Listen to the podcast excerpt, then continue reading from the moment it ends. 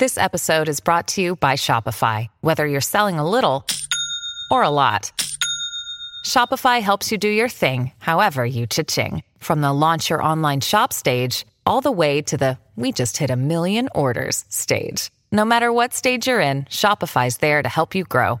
Sign up for a $1 per month trial period at shopify.com slash special offer, all lowercase. That's shopify.com slash special offer.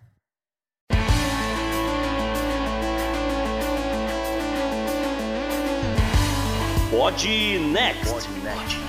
Pod Next. Fala galera, vamos então para o episódio 7 do Pod Next. Falar de assuntos diversos e para isso tô eu, JP, que vou enganar não, mas umas duas semaninhas o meu cabelo vai ter uma versão rálada do Boris Johnson. É, fala JP, falou ouvintes, aqui é Gustavo Rebelo e eu vejo um museu de grandes novidades. Oi, gente, Isabela Fontanella, direto do Rio, e me dá só um minutinho para eu pesquisar aqui algum vídeo na internet como ensina a cortar o próprio cabelo em casa aqui pro JP, rapidinho, tá, gente? E hoje a gente tem um convidado especial, né? Em alguns dos programas passados tivemos entrevistas. Hoje é um esquema diferente, né, gente? Pois é, JP, hoje a gente trouxe um convidado especial que muita gente no, no Twitter tava cobrando, e aí felizmente ele pôde, co- coincidiram as agendas finalmente, e ele está aqui. Presente ele pra gente, Bela. Antes de tudo, por favor, editor, rufem os tambores aqui, porque os meninos estão fazendo um baita suspense. Seja muito bem-vindo ao Podnext, Felipe Figueiredo. Olá pessoal, bom dia, boa tarde, boa noite. Né? Em tempos de quarentena, o horário é apenas uma, uma concepção abstrata, a não ser que você tenha filhos, né? Como o JP mencionou aqui quando a gente estava batendo papo. E eu concordo plenamente com a abertura dele que mais um tempo de quarentena, o meu cabelo e a minha barba vão se juntar e eu vou virar tipo piteco. É uma coisa só. Tu sabe que a barba eu tô tentando manter a disciplina, eu sempre faço quarto e domingo. Tenho feito direitinho quarto e domingo. E é pra não ficar totalmente louco. JP, uma pergunta, você sabe o que que é quarta e domingo? Porque eu já não Com sei mais que dia da cara, semana é, Com cara. certeza, eu tô tentando manter aqui algumas rotinas pra não enlouquecer. E Felipe, nessa quarentena, como é que tá a programação do xadrez verbal? Cara, o Xadrez Herbal, ele acabou virando um programa quinzenal, né? Porque as notícias hoje são todas voltadas pro coronavírus, né? Covid-19, coronga, como preferirem. E aí a gente tá fazendo um programa semanal, toda terça-feira, eh, com o Atila, né? Que acho que nessa altura do campeonato todo mundo conhece o Atila, em que a gente comenta as notícias internacionais relacionadas ao coronavírus, como cada país está lidando com a pandemia, medidas que podem servir de aprendizado para o Brasil. Então tá sendo bastante legal, né? Porque aí junta um pouco de política, junta um pouco de contextualização com os comentários do Atila, que, né, virologista. Então tá, tá, tá sendo, não vou dizer divertido, né? Porque é uma situação não muito divertida, mas ah, acabou dando essa mudada de foco aí no, no, no podcast. Bom, vambora então, né, galera? Vamos tocar essa barca. Bora pro programa.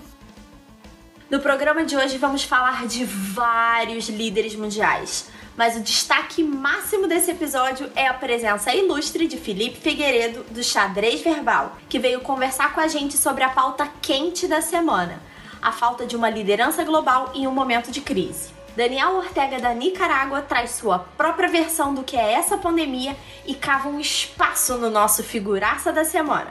A pauta de economia traz os primeiros números do efeito do Covid-19. E galera, fundo do poço pode ter alçapão. Nossa estatística mostra como o coronavírus está afetando a popularidade dos presidentes e primeiro-ministros. Alguém aposta quem tá em alta e quem tá em baixa? Olha que a disputa foi acirrada mas o prêmio de bizarrice da semana vai para o ministro chileno e novas técnicas de estatística. E o JP vai finalmente ter uma agenda do futuro, porque a do passado tá cheia de tiros e mortes. Então vamos para o episódio que o clima já tá pesando por aqui.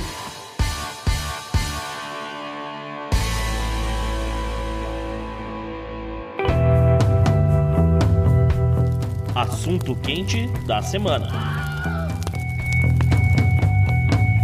Gente! E a nossa pauta quente de hoje é dedicada ao nosso ouvinte Nicolas Moreto, de 17 aninhos, um fofo, que conheceu o nosso podcast graças ao xadrez verbal. E foi lá no Instagram, contou um pouquinho pra gente a história dele, como ele chegou. Então, faça como o Nicolas, siga a gente no Instagram, arroba opodnext. E beijo, Nicolas! Legal. A gente resolveu aproveitar a presença do Felipe hoje para trazer para o assunto quente uma conversa meio barra pesada do como está o cenário geopolítico do planeta hoje, com tanta confusão e tanta troca, né, de, de acusações e um passar culpa para o outro e tudo mais. E para isso a gente vai fazer uma passagem em alguns acontecimentos recentes e comparar com algumas coisas do passado, né, Gustavo? É, então, JP, a ideia é continuar também aquela ideia de futurologia que a gente iniciou no programa 5, falando um pouco sobre como vai ser o mundo pós-coronavírus, né? Então, essa, o programa de hoje vai funcionar como se fosse uma segunda parte desse programa, mas antes de, de entrar no que pode acontecer no mundo no ponto de vista geopolítico, a gente vai introduzir um pouco como estava a geopolítica antes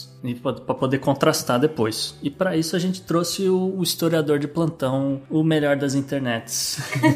eu não sou historiador, eu sou apenas um professor de história. Sempre faço questão de frisar isso. Uh, um dia que eu tiver, sei lá, um livro, alguma coisa assim, aí eu me chamo de historiador. É que nem. Uh, mas enfim, para fazer esse cenário né, anterior e poder fazer o contraste, acho importante deixar claro algo que, que muita gente já tinha noção, maior ou menor, que o mundo mundo ele já estava numa situação de consagrar uma polarização entre Estados Unidos e China, com especialmente a União Europeia no meio ali como uma possível terceira via, digamos assim. Né? É, por que eu disse consagrar? Porque a ascensão chinesa e uma eventual rivalidade entre Estados Unidos e China, ela já se desenhava há muito tempo, desde o início da década de 1990, né? Muita gente considera ali a devolução de Hong Kong em 97 como esse marco, né, da China como potência, que é quando o Reino Unido não conseguiu mais dar uma banana para a China, digamos assim. E é um cenário clássico da geopolítica, né, que remonta, a gente pode voltar até o, até o final do século XVIII ali com uma, uma rivalidade entre a potência continental terrestre eurasiana e uma potência marítima. Antes era Rússia e britânicos, depois virou União Soviética e Estados Unidos e agora vai ser China e Estados Unidos, né? A Rússia passando o bastão para a China. E nesse meio tempo você também tem ali as potências regionais com suas pautas locais e tentando se aproveitar desse cenário, isso que eu acho mais interessante da gente sempre ficar de olho, porque a política inteligente é a que tenta se aproveitar do conflito dos outros, né? Tenta ganhar a partir da disputa dos outros. E eu tô falando nesse caso de Índia, Turquia, Arábia Saudita Irã, que tem uma rivalidade própria entre eles. Estamos falando ali de uma ascensão da União Africana também, especialmente de países da África subsaariana como a Nigéria. O Brasil também não pode ser subestimado nesse ponto. Então, o coronavírus, ele acaba sendo um possível divisor de águas nessa questão Estados Unidos e China, porém era uma rivalidade que, repito, já se desenhava e que começou a ganhar contornos mais oficiais com o início do governo Trump. Né? Eu sei que eu falo muito, então já vou encerrar aqui, mas uma coisa que é muito bom de lembrar: a primeira coisa que o Trump fez como presidente, a primeira, foi cancelar a parceria Transpacífico, que seria o maior acordo de livre comércio do mundo, porque envolvia a China. China, Estados Unidos, Japão e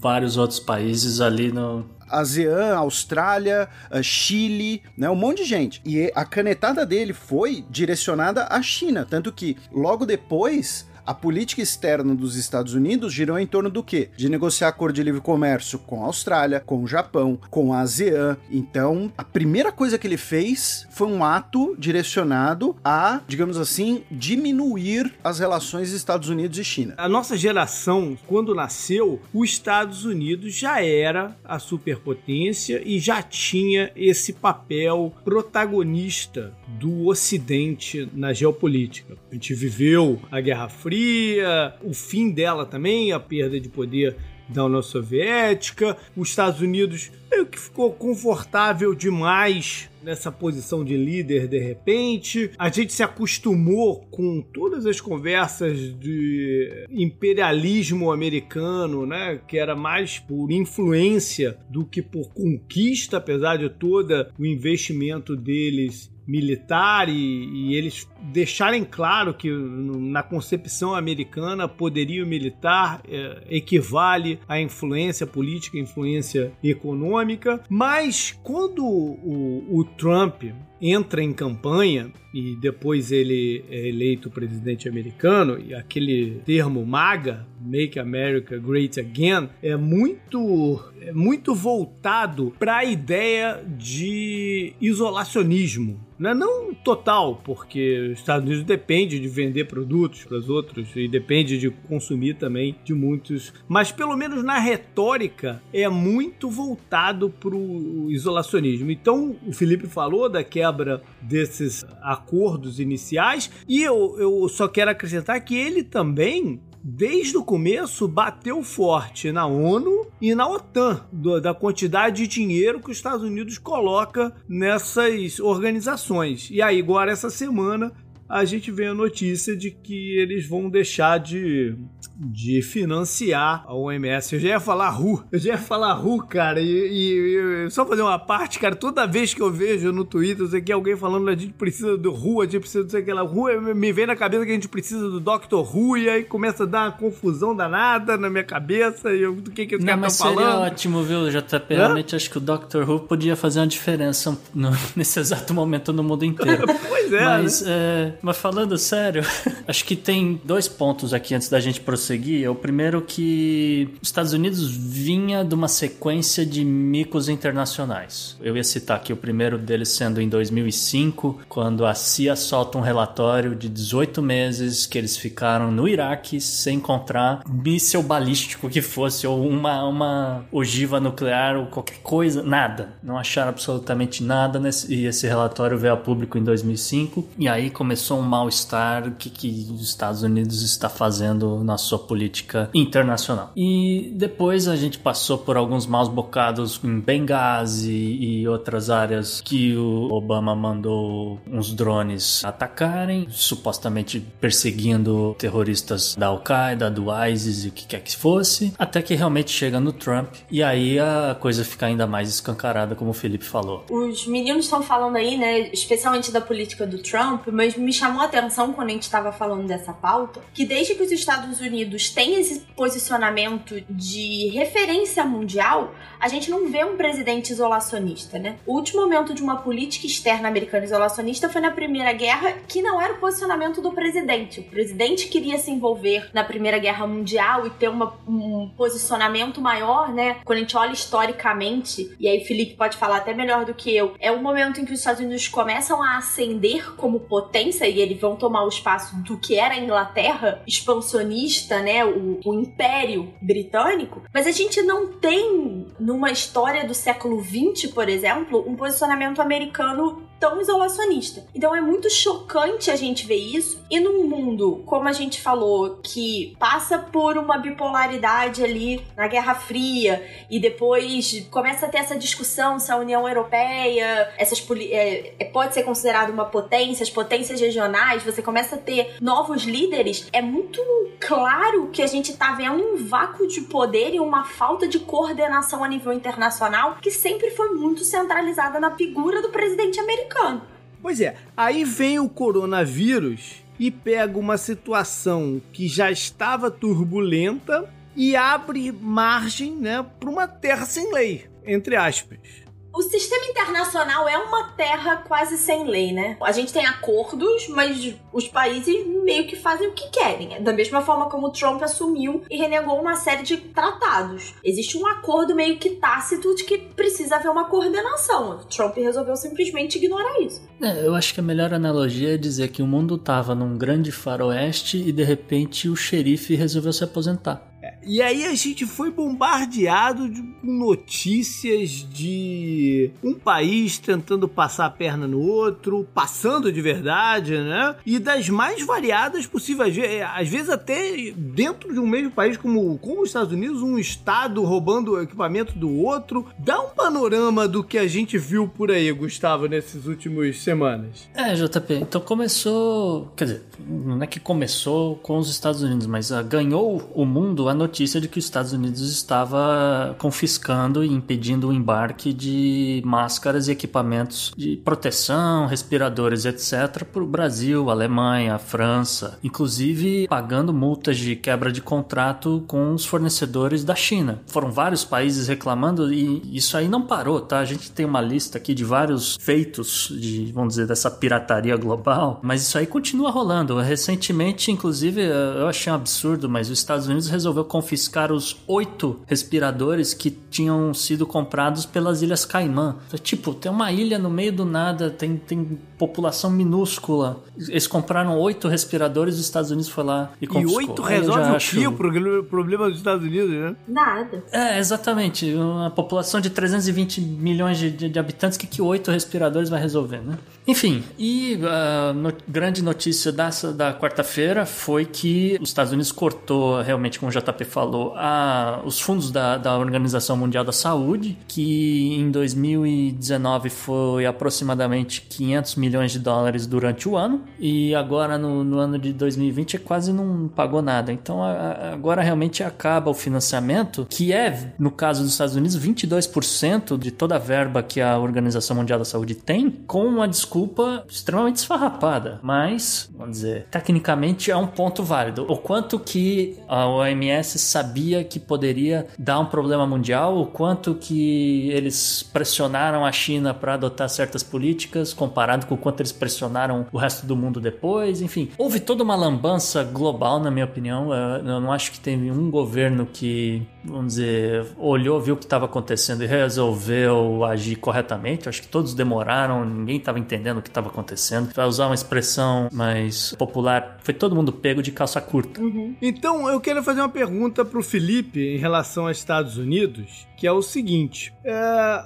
talvez uma percepção que fique na Europa, aqui no Brasil não, mas na Europa e Canadá e alguns lugares, que os Estados Unidos possa estar tá um tanto que virando o vilão nessa história toda. Por vários motivos, né? Por MS, pirataria. É, ninguém vai com a cara do Trump. Ninguém vai com a cara do Trump. Claro que não. Isso fica restrito a uma coisa de opinião pública ou pode se tornar um componente da geopolítica mesmo? Olha, JP, eu acho que já está se tornando uma questão geopolítica. Vamos tirar o nome Trump aqui da, da, da, história. Vamos desfulanizar rapidinho, também para evitar, às vezes, uma reação mais passional. O que acontece? Se você olhar na ordem mundial pós Segunda Guerra, que foi construída a partir de interesse e de uma ação grande dos Estados Unidos, a sede da ONU é em Nova York, não é por acidente, uhum. não foi porque caiu um dado,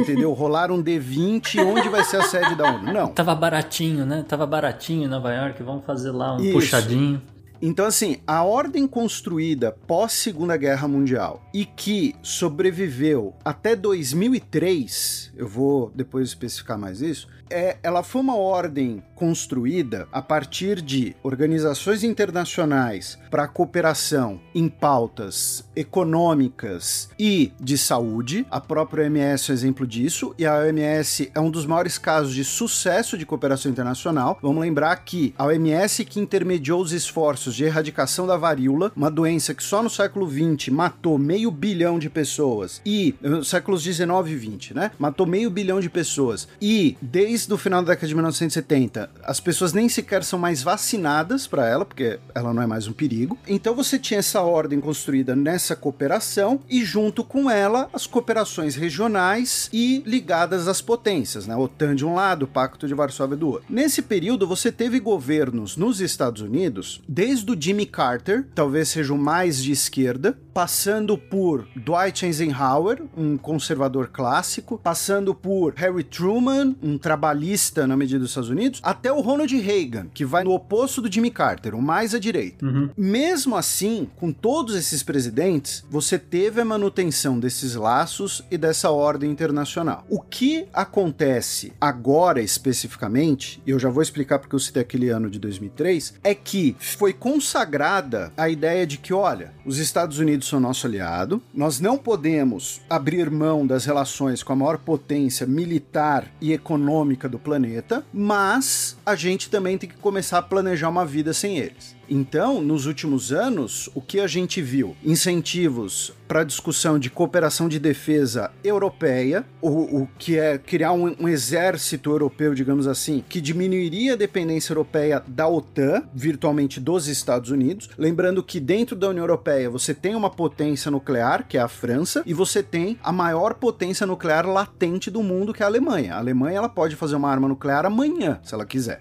Junto com isso, você tem países que antes focavam as suas relações comerciais e políticas com os Estados Unidos, buscando diversificar suas parcerias, com a União Europeia surgindo como competidor, a China surgindo como competidora, o Japão, que desde os anos 80 tem uma presença maior no mercado internacional. O grande exemplo disso é a própria América Latina. América Latina nos anos 60, 70, 80 era dívida externa com os Estados Unidos, dívida externa em dólar da década de 90 para cá, você voltou a ter investimentos europeus, você passou a ter uma presença muito grande da China. Então, os outros países, em maior ou menor grau, eles estão começando a olhar e falar: olha, os Estados Unidos continuam sendo nosso aliado, mas a gente agora tem que buscar um caminho, tem que pensar no e se a gente divorciar? É mais ou menos essa lógica.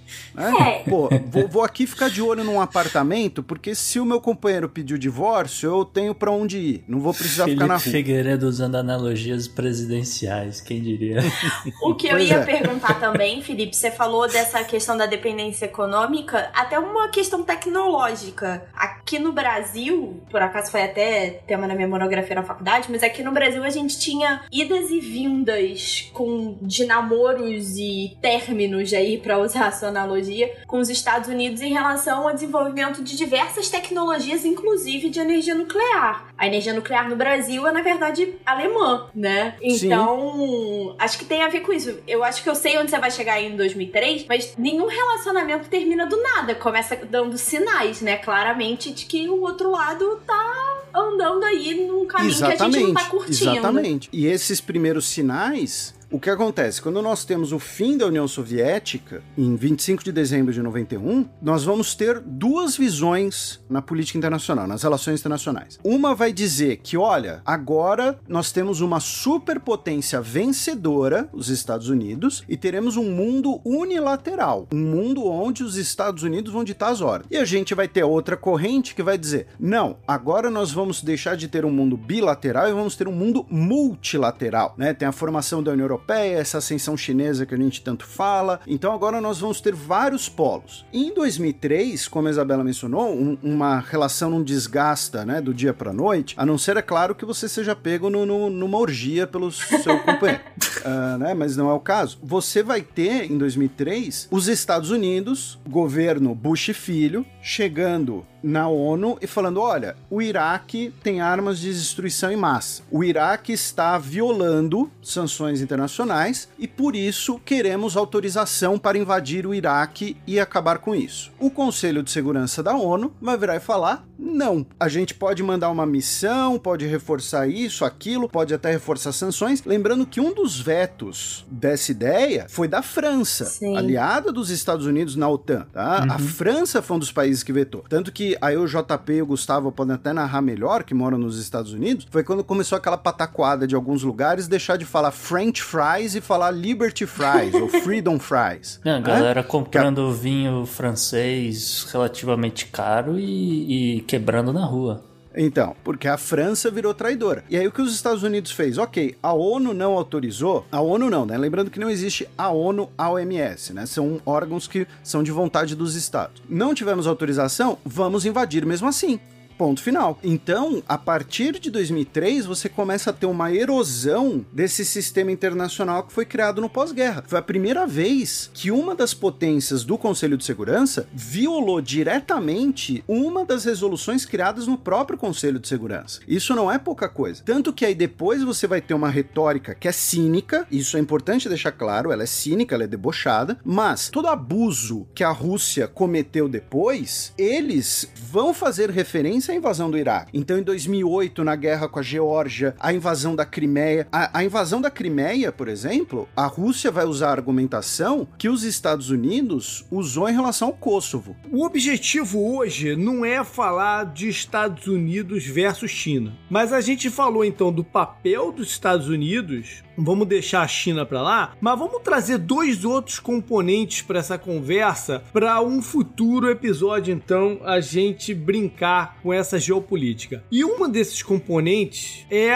a Europa. Porque a, uhum. a, gente falou muito aí dos Estados Unidos na parte de pirataria, de equipamentos, né, e produtos, mas não foram, não foram só eles, né, que bagunçaram a ordem mundial nesse sentido. A Europa dentro dela mesmo ficou uma casa de ninguém, né? E aí a minha pergunta, o Gustavo vai até passar por uma, por, também por uma listinha de coisas que aconteceram é, envolvendo os países europeus, mas pra gente chegar a um, alguma uma outra pergunta depois dela, que é o seguinte: o bloco europeu, depois disso tudo, vai ter como se reconciliar? Pois é, JP, foi meio curioso. Logo no começo de março, a França, que tem tentado se posicionar como um dos líderes uh, da União Europeia e possivelmente uma volta a ser um líder global, uh, teve o, o, Macron dizendo: não, a gente não vai ter. A União Europeia está unida, a União Europeia vai continuar se ajudando. Tá bom, né? a primeira coisa que a hora que explodiu essa pandemia foi a França barrando máscaras que deveriam ter sido entregues à Espanha e à Itália, a França barrando máscaras que deviam ter ido para o Reino Unido, apesar de que o Reino Unido também já puxou o carro, já está em outra. A Itália passou a perna em todo mundo, tirou máscara que era para ir para a Suíça, é, barrou até etanol que, que deveria ter ido para a Tunísia, é, etanol que acabou virando álcool em gel é, Alemanha barrando né, respiradores, etc., que deveriam ter ido para a Áustria, para a Suíça. A Polônia, que nem aparece muito hoje em dia, barrou saída de álcool gel para Noruega. Quer dizer, teve de tudo. Mais recentemente, agora a Espanha confiscou a hidroxicloroquina, é, que deveria ter ido para Marrocos. A Espanha do time cloroquina? É, a Espanha abraçou o time cloroquina também. Quer dizer, é, a Turquia, Turquia barrou. A Turquia não é da União Europeia, mas a Turquia barrou. Na verdade, a Turquia tem pretensões de entrar Altas no bloco. pretensões. Mas, é, eles dizem, né? Barraram aí uh, respiradores que deveriam ter ido para Espanha e, enfim, é, virou, virou a casa virou, da mãe Joana. Virou. Mas e aí, Felipe? Tem jeito desse povo voltar a uma convivência unificada?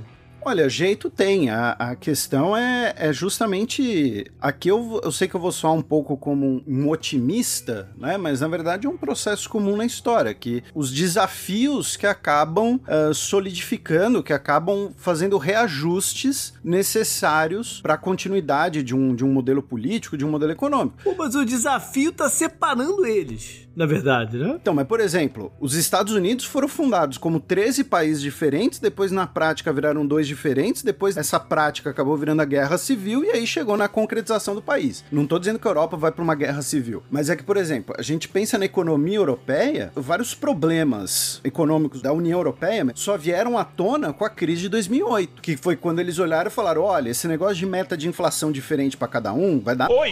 Então vamos criar aqui o Banco Central Europeu e tudo mais. E outra coisa que é importante a gente lembrar aqui, em qualquer podcast, qualquer discussão sobre o coronavírus, é uma situação inédita. Uhum. Sim. Tá? É a primeira pandemia da era da informática. A última pandemia que aconteceu foi 100 anos atrás, a gripe espanhola, e que foi colocada na conta da Primeira Guerra Mundial. Então, assim, a gente tá falando de um desafio inédito. Então, quando eu digo que a Europa pode sair dessa, eu não tô falando que vai, mas eu tô dizendo que se sair dessa, vai sair dessa mais forte ainda. Mas a Europa ainda paga o preço, entre aspas, daquele expansionismo maluco da, da virada do século século XX para o XXI, né, que incorporou do dia para noite diversos países que tinham populações grandes para padrões europeus e uma economia muito abaixo das do, dos padrões Europa Ocidental, que foram Polônia, Romênia, Bulgária, Hungria, né, uh, todos esses países. Você, você incorporar a Eslováquia não é problema, é um país de população pequena. Você incorporar só a Polônia também não tem problema. Só que tudo isso ao mesmo tempo, uma hora deu. Oi! Que é o que hoje acontece. Hoje você tem dentro da Europa uma clara clivagem entre a Europa Ocidental e a Europa Oriental. E é bom que você levantou uma bola, Felipe, porque você falou em a Europa sair fortalecida. Então, é, eu devolvo aqui, vou mandar uma pergunta então para você, porque existe nesse exato momento um crescente nacionalismo global, alguns países um pouco mais fortes do que outros, alguns né, fazendo a confusão com patriotismo, mas a União Europeia está vendo essa questão de respiradores estarem faltando, de respiradores sendo barrados em, em países que estavam só ali fazendo uma escala. Existe, na sua opinião, você acredita que esse nacionalismo ganha força também? Olha, sim, porque nesse caso ele vai se, se alimentar do medo da pandemia. Uma hora o Gustavo falou de, de ser pego com calças curtas. Tem algumas expressões populares que são muito boas para explicar a história e política internacional. Uma que eu gosto muito é farinha pouca, meu pirão primeiro. Né? Isso explica muita coisa. Então é o que está ocorrendo nesse momento. O comportamento dos Estados Unidos, a gente pode aqui falar em potência unilateral, termos difíceis, mas se a gente quiser, a gente fala farinha pouca, meu pirão primeiro. Por isso isso que eles estão confiscando material do pessoal. Então, assim, respondendo a pergunta do Gustavo, eu acho que sim, que a gente vai ter um crescimento desse nacionalismo no curto prazo. Por que eu digo no curto prazo? Porque um vírus, uma bactéria, um germe, o que for, ele não respeita fronteiras nacionais. Você não tem como combater uma pandemia sem cooperação internacional. Porque não adianta nada eu garantir que eu não tenho casos de ebola aqui e você ter um surto de ebola na República Democrática do Congo, porque uma hora esses casos vão conseguir se espalhar. Então,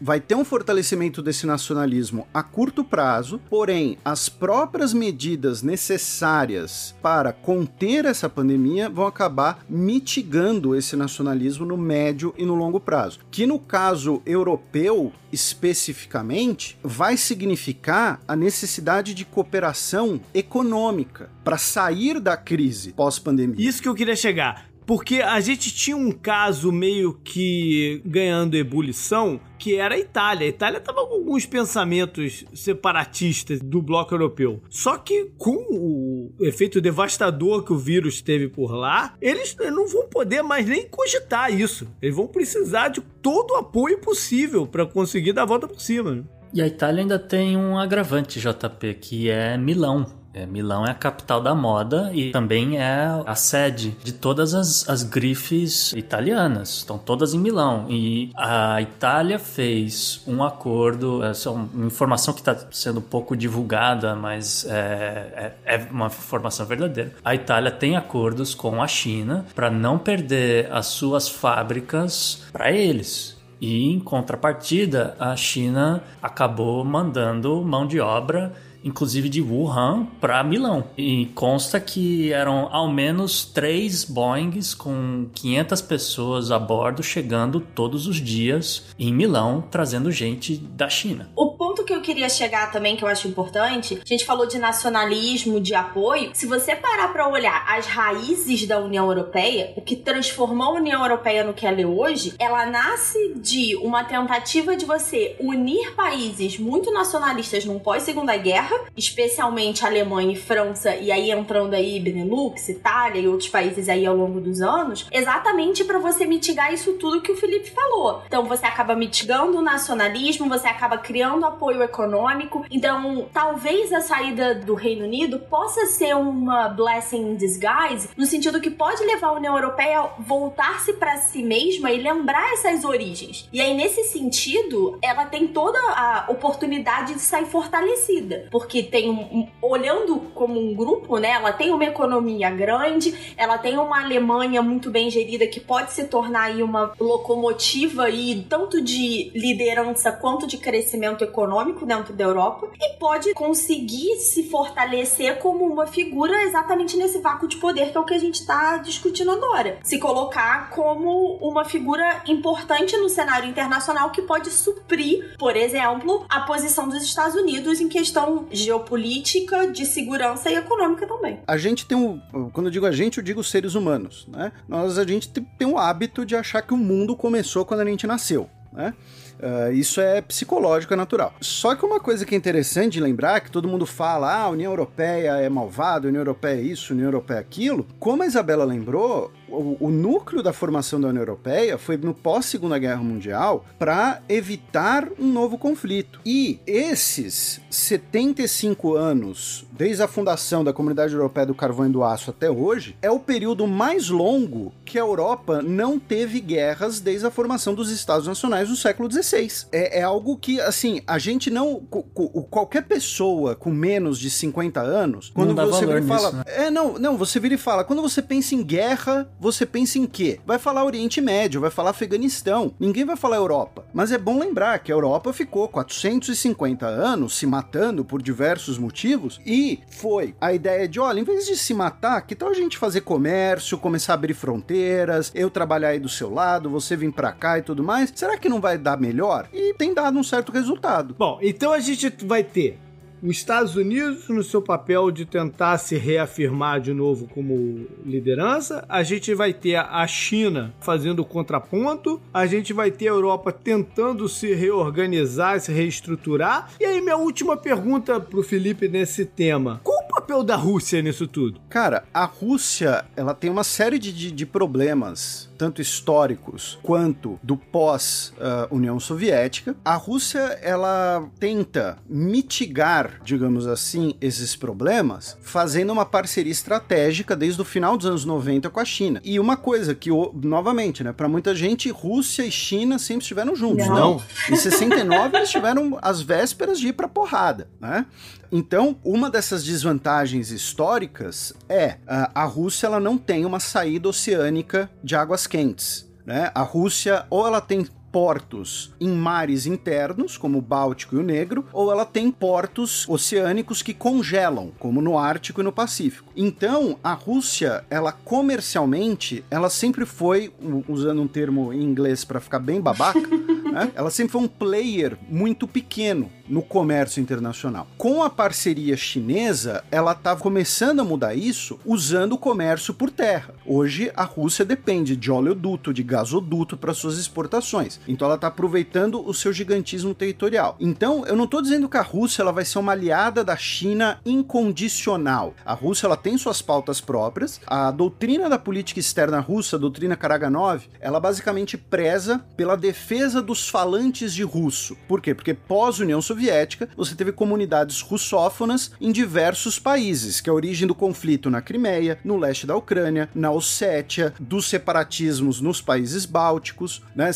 Separatismos não, né? Mas ali movimentos autonomistas. Então, a Rússia, ela tem pautas próprias, ela tem pontos vantajosos para ela, como recursos naturais, tecnologia militar, um poderio militar muito grande, e ela busca compensar as suas deficiências, como essa competitividade comercial com a China. A questão que uma hora vai começar a complicar, isso sem dúvida nenhuma, são duas questões, na verdade. Primeiro, a fronteira entre Rússia e China, ela é muito complicada. Você tem muitos chineses vivendo do lado russo e a Rússia não gosta disso. Você tem territórios russos que já foram da China, você tem uma disputa por influência na Mongólia histórica. E a segunda coisa é, a Rússia, ela embora ela seja um império continental, né, um país continental, a sua identidade nos últimos 20 anos, ela tem sido cada vez mais sedimentada na sua identidade europeia moscovita, né? um país uh, cristão né? O patriarca de Moscou disse que a intervenção russa na Síria era uma guerra santa, por exemplo. Né? Então, uma identidade cristã, uma identidade de valores uh, europeus conservadores e isso uma hora pode,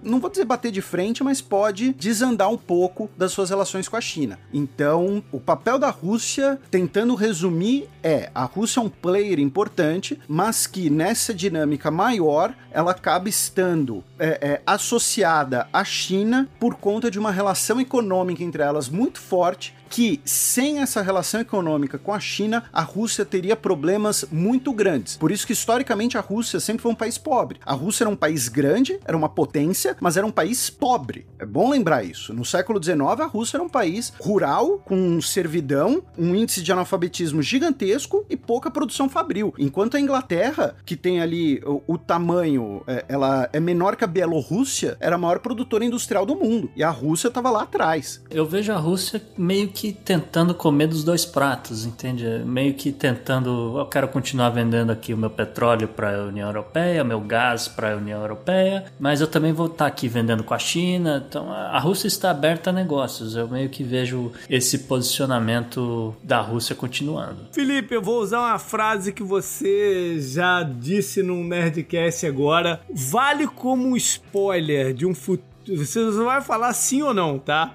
Vale como spoiler de um programa nosso futuro a seguinte frase: Se o mundo não acabar por causa do coronavírus, ele vai acabar no Mar do Sul da China. Por aí. era Por aí. sim ou não, Felipe? Por aí não era uma opção. oh, ok, oh, ok, é, é, sim. Eu vou dizer sim, vai. Up next, então. Up next, Up galera. Next.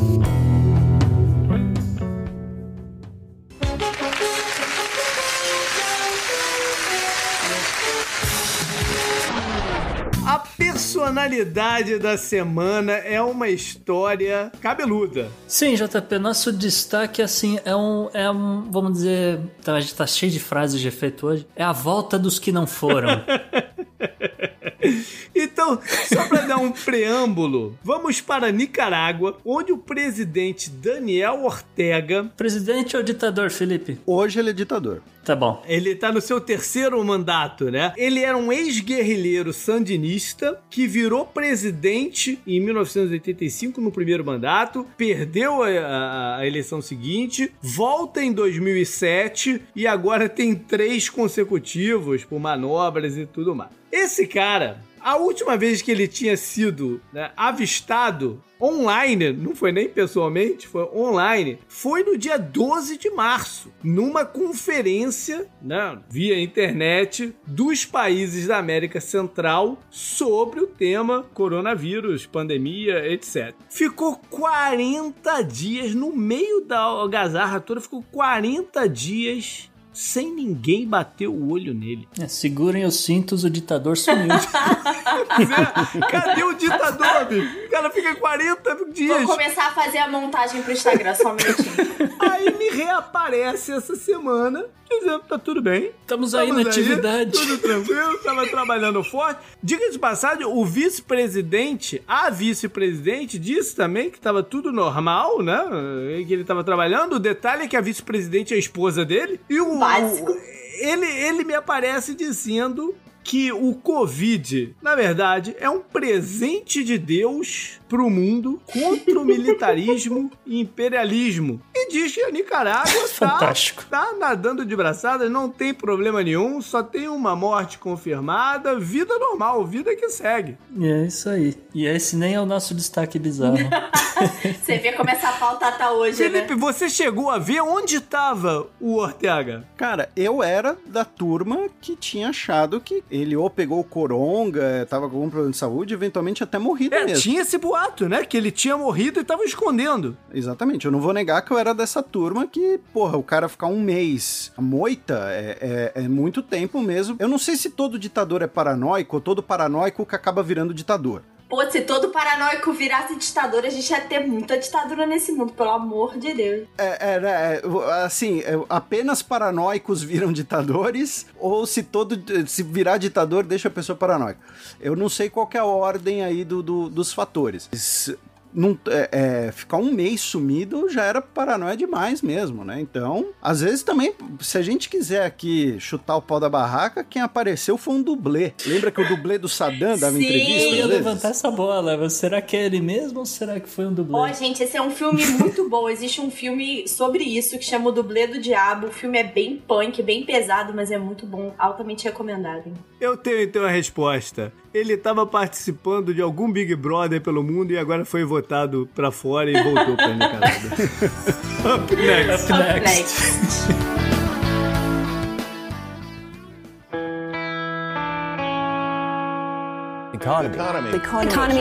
Economia mundial.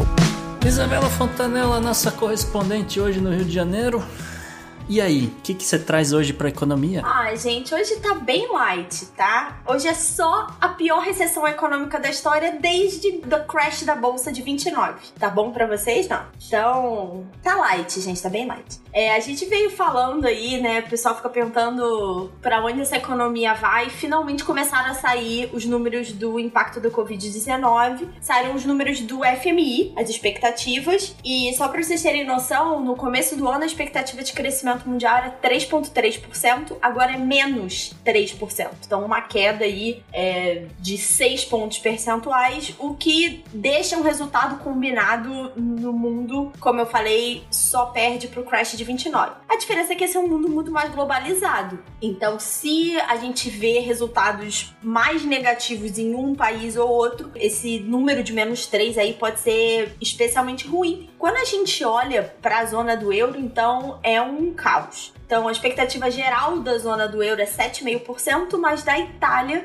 é uma retração de quase 10% em 2020. Então, buraco, né, parece que sempre tem para onde cavar, né? O FMI também fez é, rodou números para os emergentes que parecem estar tá sofrendo menos do que os países desenvolvidos. Então, Brasil, África do Sul e Rússia têm projeções de queda na casa dos 5%, se comparado com a Europa, todo mundo aí na casa 7, 8, 9 é relativamente tranquila, né? Você vê, quando menos 5 tá tranquilo, você vê onde nós chegamos. Índia e China são nessa tabela aí do FMI, né, que saiu a princípio os dois países que se mantêm no azul um crescimento de 1,9% e 1,2% respectivamente. Onde é que está o problema aí? Ano passado, a China já cresceu cerca de 6% e já foi uma catástrofe. Então já começava, já se falava de uma recessão nos Estados Unidos, já começava a se falar um possível arrefecimento da economia chinesa. Então, 1,2 aí é realmente terrível. E aí, pensando em Brasil, né, gente, onde é que tá grande parte do problema, e essa semana eu ouvi muitas lives de gestores de, de ação e tudo, e eles estão começando a falar disso, então, galera que investe em bolsa, que tem falado que não tem falado de bolsa, ficar de olho, porque o grande problema do Brasil é o déficit fiscal. Esse ano, na casa de 9,3%, só 2020. O que leva a dívida para 98,2% do PIB. Então, aquela. O que há um tempo atrás a gente falava de uma curva descendente de dívida, a gente não pode mais falar disso. Então, essa dívida pode passar de 100% do PIB muito mais rápido. É, na verdade, se esperava que com a reforma da Previdência ela não passasse, agora ela pode passar. Então, é, vem uma grande parte do problema, porque isso não é só Brasil, né? A gente tá falando de Brasil, mas os países no mundo como um todo estão assumindo muito déficit fiscal para combater o Covid-19, tanto com gastos médicos quanto com gastos econômicos.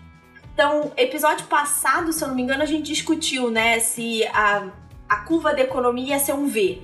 Os meninos falaram que não, que eles não estavam super otimistas em relação a isso.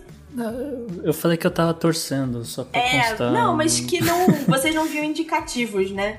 E parece que esses dados do FMI corroboram a opinião de vocês, né? Então, agora a gente tá falando de uma curva que parece um tique, sabe? De acerto, sabe? Um, um vizinho que você tem uma queda muito mais vertiginosa e uma subida mais lenta, uma retomada muito mais lenta. E aí a gente tá só falando de principais países, né, gente? Então, quando a gente pensa nos países mais pobres do globo, ninguém tem falado desses países, ninguém tem discutido a economia desses países, mas G20 resolveu tratar um pouquinho desse assunto e a gente falou aí de um, de um gap de liderança, nesse caso, na conversa do G20, para uma moratória da dívida para os países mais pobres do mundo, uma discussão liderada pela Angela Merkel Merkel, que, de novo, nessa questão de coordenação parece que tem assumido, especialmente para lados mais econômicos, né? É, a Alemanha, né, a gente fala muito em vácuo de poder, mas a Alemanha tem se posicionado como sendo a, a força econômica, entendeu? Ou pelo menos a,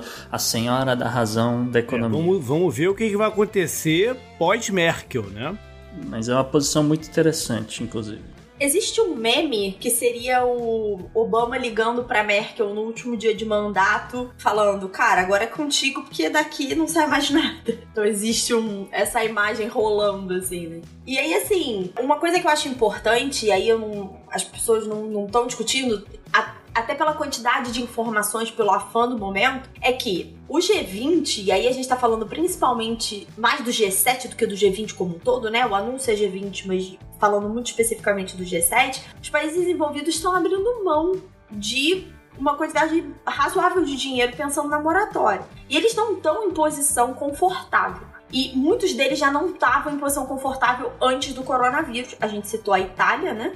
É, que aí na liderança do Giuseppe Conte e falando muito de Japão, que é um país com uma dívida, um déficit gigantesco, liderado aí pelo Abe Shinzo. Então, aqui a gente tem dois países que estavam em posições econômicas relativamente similares antes, mas que agora, no pós-Covid ou no durante Covid, os líderes estão em posicionamentos completamente diferentes. Então, o Conte viu a popularidade subir porque teve um posicionamento firme a favor da quarentena, por mais atrasado que seja por todos os números horrorosos que a gente está vindo na Itália, mas o Abe não tá tendo nenhuma vitória em relação ao Covid, muito menos em relação à economia. Até o fim da pandemia, a Isabela vai ser promovida de correspondente internacional para médica do Podnext, porque é um tal de teste de coração a cada programa que é uma coisa fantástica. Mas ela abriu o caminho pro, pro, pro próximo, próximo tema, então Sim. up next. Up Up next.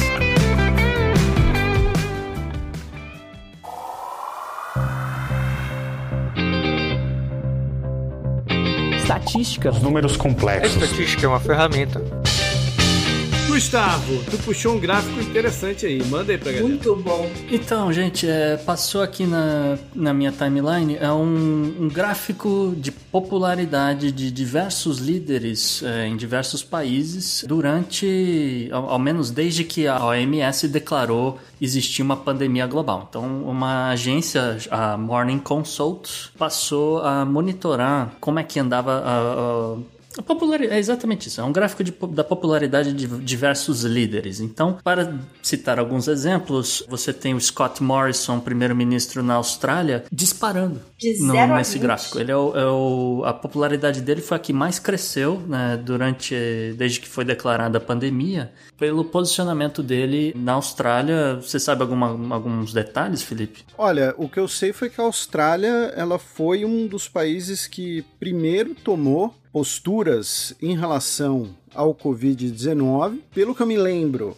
tá? Eu tô umas duas semanas sem, umas duas, três semanas sem ver nada específico sobre a Austrália, para ser sincero. Mas, pelo que eu me lembro, não foi tão rígido quanto as medidas tomadas na Nova Zelândia, tá? Mas foi um dos primeiros países e, né, a Austrália é um continente barra ilha, né? Então acaba são países que teoricamente têm uma vantagem natural para combater pandemias. Então acho que isso também deve ter colaborado. Isso provavelmente também explica um dado que a gente trouxe no programa anterior sobre a Austrália ser o único país, segundo o Banco Mundial, que deve fechar o ano ainda no verde. Acredite se quiser. É, seguindo aqui a ordem, o segundo que mais cresceu foi o Justin Trudeau, no Canadá. É porque ele cuidou bem, ele foi enfermeiro da mulher dele, por isso que ele tá popular. Exato, é, acho que a galera gosta desse Love Affair e tal. Virou uma novelinha ali na- no Canadá. Não, ele, ele também um, teve um posicionamento muito contrastante com o Trump, né? Bem no começo. É, a galera deu valor nisso aí também. É, o Boris Johnson teve um crescimento no começo, depois ele teve uma ligeira queda, provavelmente prejudicado por ele ter. dizendo que ele, tá, ele estaria adotando o isolamento vertical, que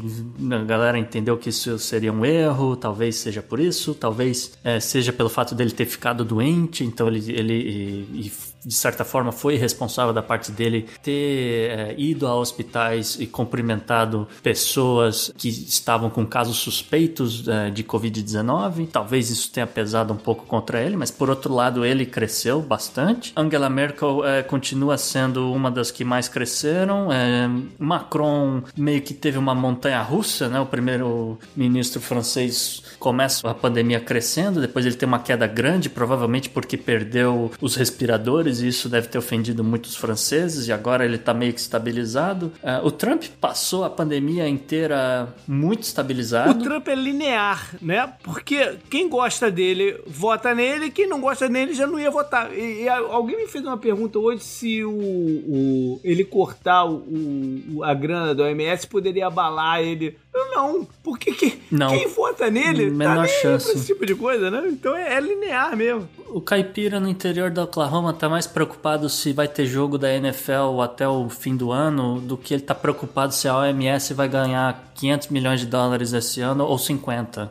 Uh, essa que é a realidade, desculpa. Vai dar pra ver no gráfico, né, que a popularidade do Trump é muito linear, mas também não é lá grandes coisas, né? Mas mas ela é linear, mas é positiva. Sim. E agora a gente começa a entrar na galera que teve queda. Então, é, como a Isabela destacou, o Abe Shinzo, o premier japonês, ele começa o mês meio que estável, ele tem um ligeiro crescimento e depois ele começa a ter uma queda vertiginosa. E segundo um artigo da Deutsche Welle que saiu hoje, foi é, provavelmente existe uma percepção do povo japonês que o Abe Shinzo está muito mais preocupado com as Olimpíadas do que de fato com a pandemia. Então há um, há um, um problema aí de. É, como é que fala? de, de eu acho que tem um problema de credibilidade aí. Credibilidade, é, é tem, Então, tem um problema de credibilidade aí porque é no mínimo fiche que os números de infectados e coisas do Japão tenham ficado meio que estagnados até vir o anúncio de que a Olimpíada foi adiada e aí, bum, ele dispara. Saíram de menos de mil casos para seis é, mil. É no mínimo dizer... fiche isso daí, né? E por fim, é, temos o líder do Brasil, o presidente Jair Bolsonaro. Ele começa um mês relativamente estável, ele ganha alguns pontos e de repente ele tem uma queda vertiginosa, mais ou menos na, na segunda, entre a segunda e a terceira semana depois que a pandemia foi é, declarada. Agora ele começa a ganhar um pouco de força e meio que exibe uma retomada, é, pelo menos até onde vai esse gráfico da que saiu na The Economist. É, né, gente? A gente tá gravando no dia em que Mandetta foi demitido, né? Então, assim. A pergunta então é se ele vai estar tá acima ou abaixo do Turcomenistão? não, a, não, a pergunta é como é que vai estar, tá, o presidente vai estar tá se posicionando nesse gráfico daqui a três, quatro semanas, né? Então é, vai ser interessante porque eu tenho certeza que a The Economist vai fazer um follow-up nessa Gustavo, história. você vai ter como disponibilizar esse gráfico pra galera? Pô, Instagram Pelo Instagram, Twitter, né? com Beleza, certeza. legal. Uhum. Então, up next. Up next.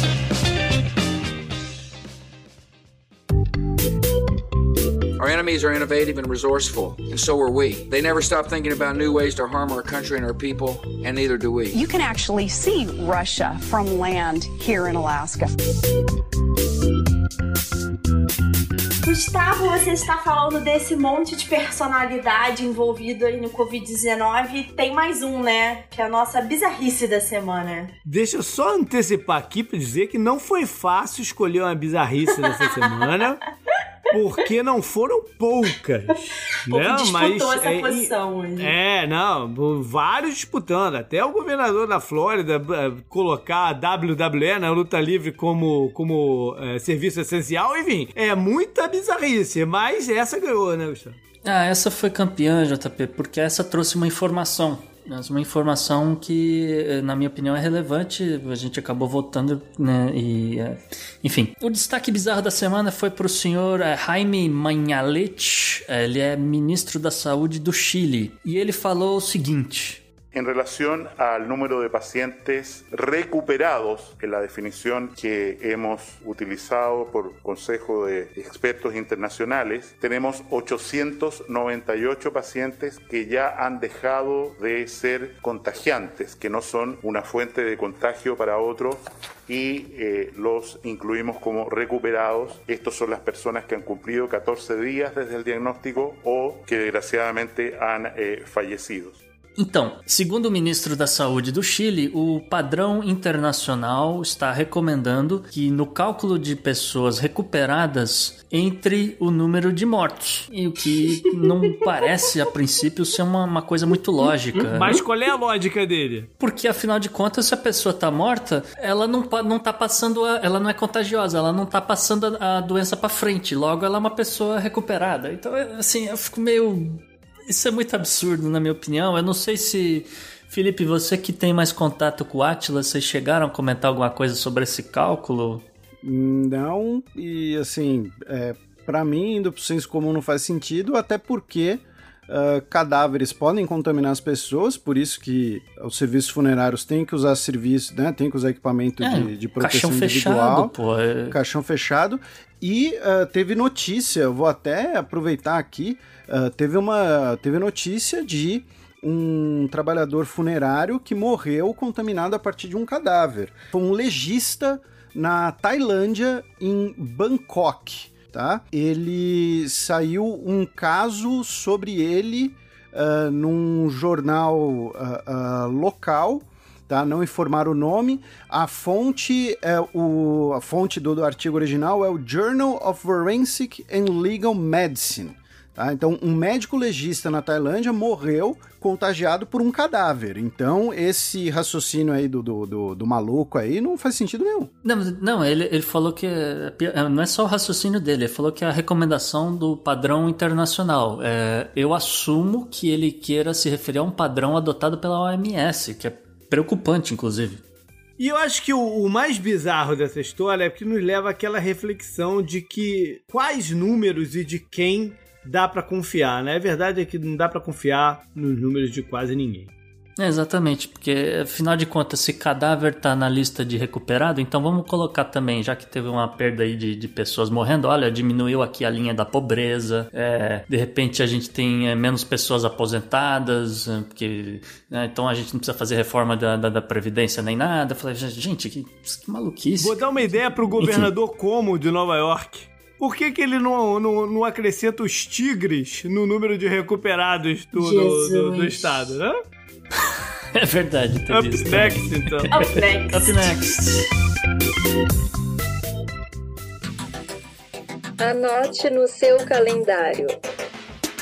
Por favor, editor, uma música de vitória, porque hoje, depois de tantas semanas, JP tem uma agenda futura além da do aconteceu na história. JP, esse espaço é, É. todo seu. Não, legal, mas eu vou fazer suspense. Eu vou deixar ela por último. Vamos começar com a agenda histórica de coisas que aconteceram nos dias da semana que vem, né? Sempre a gente pontuar que é da, da semana seguinte, mas no passado. E, mais do que nunca, o bloco de hoje é especial porque a gente tem um professor de história aqui com a gente, professor de verdade, né? Eu sou só um curioso. Tem, a gente hoje tem um professor de história de verdade aqui com a gente. Então, Felipe, saca só os que eu separei. No dia 19 de abril de 1995, teve o atentado terrorista na cidade de Oklahoma, aqui nos Estados Unidos. A terrorismo interno.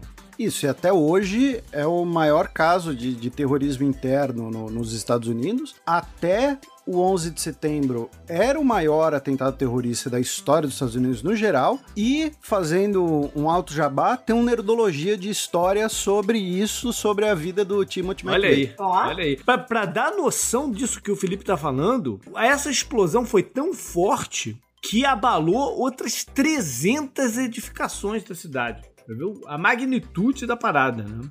No dia 20 de abril de 1999, a gente teve o ataque à escola em Columbine. que foi parcialmente inspirado pelo atentado de Oklahoma e eles queriam realizar no mesmo dia, o dia 19, que era o dia do cerco de Waco no Texas, só que não sei o que aconteceu, eles só realizaram o atentado no dia seguinte, que salvo engano, se as bombas que eles colocaram tivessem explodido, ah, superaria, poderia superar as mortes de Oklahoma, mas é o maior tiroteio da história dos Estados Unidos, né? O maior atentado a tiros. As, as voltas que a vida dão, né? Você teve o, o cerco de Waco em 93, é, que não tem nada a ver com a história, mas a gente, já que citou, então também vamos explicar que foi uma igreja, um pessoal religioso que estava lá dentro e houve uma confusão com o FBI e acabou que o FBI desistiu. A hora que eles tentaram invadir, deu uma confusão, morreu gente, então o FBI resolveu não invadir. E numa dessas pegou fogo a igreja barra templo e morreu muita gente, morreu 86 pessoas, inclusive crianças que moravam ali naquele local. Isso inspirou o Timothy McVeigh, porque ele viu o que o governo barra FBI fizeram e ele, ele é veterano de guerra e tudo, então provavelmente ele deveria ter algum problema de estresse pós-traumático ou coisa do tipo e ficou muito abalado com a notícia de Waco, ele planejou Oklahoma. E aí você tem, anos depois, uh, os garotos em Columbine vendo tudo que estava acontecendo, provavelmente também com algum tipo de, de problema de saúde mental, e resolveram também sair matando gente. Enfim, é como uma coisa acaba puxando. Mas, em contrapartida, em 20 de abril de 1871, o Congresso americano aprovou o que ficou conhecido como o Ku Klux Klan Act. E esse é importante pro combate ao terrorismo, né, Felipe? É, a, a Ku Klux Klan, ela foi uma das, talvez usando uma definição mais moderna, né, ela foi uma das primeiras organizações terroristas uh, dos Estados Unidos, porque a, a, primeira encarnação da Ku Klux Klan foi talvez a sua encarnação mais violenta, que era, uh, ela foi criada para impedir que os negros votassem, porque eles ganharam o direito ao voto, né, uh, com a 15ª emenda, e a ideia era impedir que eles votassem usando da força, e ela era formada basicamente por veteranos confederados da Guerra Civil, ou seja, pessoas que tinham conhecimento bélico, pessoas que tinham armamento. Então, ela foi talvez a versão mais violenta dela ali no, no meio do, do cenário da Reconstruction. Aí veio a segunda encarnação dela, que foi muito inspirada pelo filme, né, o Nascimento de uma Nação, que foi o primeiro filme exibido na Casa Branca pelo presidente Woodrow Wilson, que inclusive muita gente acha que o Woodrow Wilson era um cara legal, possível membro, porque ele propôs a Liga das Nações, mas ele, uh, ele não apenas exibiu o filme, como ele teria dito que o mais triste do filme é que ele era real. E é um filme que, pro, pro nosso ouvinte que não sabe, a Ku Klux Klan são os heróis do filme, e uh, os, os negros são retratados como macacos que querem tomar o governo dos Estados Unidos. E a terceira encarnação, né, ela vem do pós-Segunda Guerra Mundial, que é que existe hoje, é a, é a encarnação do David Duke, né, uhum. que uh, aí tem o, o, Infiltrado na Clã, o filme do Spike Lee, recomendo que assista. E essa lei que a gente começou a falar, ela possibilita que o governo americano tome ações diretas contra, para o combate ao, ao terrorismo. Ela é a base do, do, do, do que o pessoal faz Sim. ainda hoje. Mudando um pouquinho o foco, vamos para 21 de abril de 1918, quando o Barão Manfred von Richthofen conhecido como Barão Vermelho, é morto em combate. Ele não foi o avião dele não foi abatido. Ele tomou um tiro, desceu com o avião, mas quando chegou estava morto. Felipe, por que, que o Barão Vermelho é uma figura tão relevante na, na cultura popular? Isso que o JP falou, durante muito tempo ficaram reivindicando quem teria abatido ele, né? O Brown, que era um capitão inglês que estava seguindo ele, ou as tropas no chão que eram ou australianas ou neozelandesas, não lembro direito. E o Barão Vermelho ele foi muito importante porque ele se tornou numa época, né, a, a Grande Guerra, uma guerra industrial, ele conseguiu se tornar um rosto heróico daquela guerra que não tinha rosto, eram grandes massas de pessoas se jogando uma contra as outras, e ele né, teve essa distinção de, de abater 80 inimigos, tinha um avião vermelho e tudo mais, então ele se tornou um rosto de uma guerra que não tinha rosto, né? Então, por isso. E até porque muita gente usava máscara, e até e aí a gente vem pro próximo item, que no dia 22 de abril de 1915, ainda é, na, na, Primeira Guerra Mundial, os alemães usam pela primeira vez o gás venenoso contra as tropas francesas, numa batalha na Bélgica, em Ypres. E aí abriu as portas para muita coisa, até para se pensar que o coronavírus possa ser criado em laboratório. Né? Exatamente. Sim. E, e, a violência da Primeira Guerra Mundial causa o banimento das armas químicas que só vão voltar a ser utilizadas na guerra Irã-Iraque. Tá? Olha Lembrando, a gente teve a Segunda Guerra. Se a gente quiser, claro, forçar um pouco, né, fora do combate, na Segunda Guerra você teve o Holocausto, que parte dele foi realizado com o uso de agentes químicos. Mas você não teve o uso de armas químicas na Segunda Guerra Mundial, o que é muito louco. Os europeus usaram armas químicas na África, se eu não me engano. Na ocupação da África. Mas enfim, 22 de abril, também no mesmo dia 22 de abril, só que em 1945, de dentro de seu bunker, o Hitler admite aos seus parceiros, vamos dizer assim, que a guerra estava perdida. Foi porque ele não via como parar mais o avanço soviético, né, Felipe? É, ele, ele demorou pra reconhecer isso sim. Não tá aqui, eu esqueci de colocar, mas eu lembrei agora. 22 de abril também. Só que de 1500, um certo Pedro Álvares Cabral chegou no Brasil, né? Isso. Aí tem a brincadeira que o xadrez verbal fala, que no dia 22 chegou o Pedro Álvares Cabral, o Pedro Vaz de Caminha escreveu a carta lá pro rei, dez dias depois né, realizaram a missa e dez dias depois fundaram o PMDB e depois a Odebrecht. Exatamente. As primeiras instituições brasileiras foram PMDB e O Odebrecht. timeline Tá certinha. Por fim, no dia 23 de abril, primeiro de 1564, nasce William Shakespeare, o grande escritor, poeta, Dramaturgo. E o curioso é que no mesmo dia 23 de abril, mas de 1616, é a data da morte do William Shakespeare.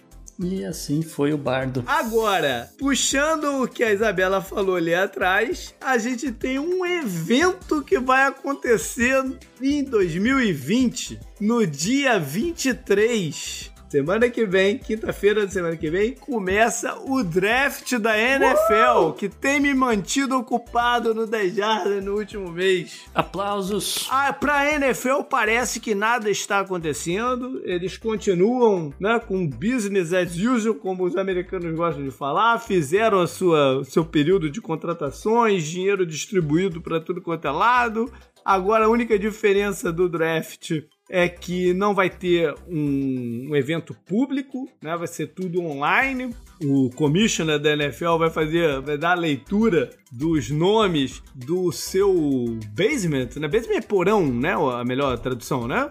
Porão, né? Porão. Do seu porão. Enfim, é, o, o, o draft da NFL, que é um evento esportivo barra não esportivo, né? Porque ele, na verdade, é uma leitura de nomes, mas que em situações normais é de um interesse absurdo aqui dentro dos Estados Unidos e barra em audiência os jogos de playoffs da NBA que deveriam estar acontecendo nesse momento. Eu só queria dizer que eu estou um pouco abalada com o fato de Tom Brady ter saído de New England. Eu já não sei mais o que, que eu farei nessa próxima temporada. É, eu achei que eu ia vê-lo jogar aqui em Tampa, mas agora eu não sei nem se vai ter campeonato não, pra vir aqui em Tampa. Mas enfim, isso é outra Vou conversa. ter que te visitar, Isso é outra JP. conversa. Tem espaço aí nessa casa, acho que eu vou ter que ir te visitar. Olha só, primeiro lugar para terminar, né, para finalizar o programa, quero agradecer e muito a presença do Felipe e dizer que as portas estão abertas, a hora que ele quiser estar aqui, é só dar um sinal de fumaça. Eu que agradeço o convite e podem contar comigo aí. E eu aproveito e agradeço também a amizade, o apoio, a presença ah, do Gustavo, que sempre apoiou o Xadrez Herbal, e ah, a amizade do JP, que já gravou comigo vários Nerdcasts. E foi um prazer conhecer a Isabela, que eu ainda não tinha interagido com ela. Coraçõezinhos pra você. Então, você já sabe, críticas, sugestões, o que quiser mandar pra gente, pode mandar pro e-mail contato arroba opodnext.com ou lá pelo Twitter pro JP underline Miguel ou para o Gustavo no arroba gu underline rebel e Arroba Bela Fontanella, tudo com dois L's, ou no Instagram pro arroba opodnext. além do Ah, e vocês podem seguir o Xadrez Herbal no Twitter, arroba Xadrez Herbal, ou no site www.xadrezherbal.com. Maravilha, até mais! abraço galera. Beijo, gente. Até semana que vem.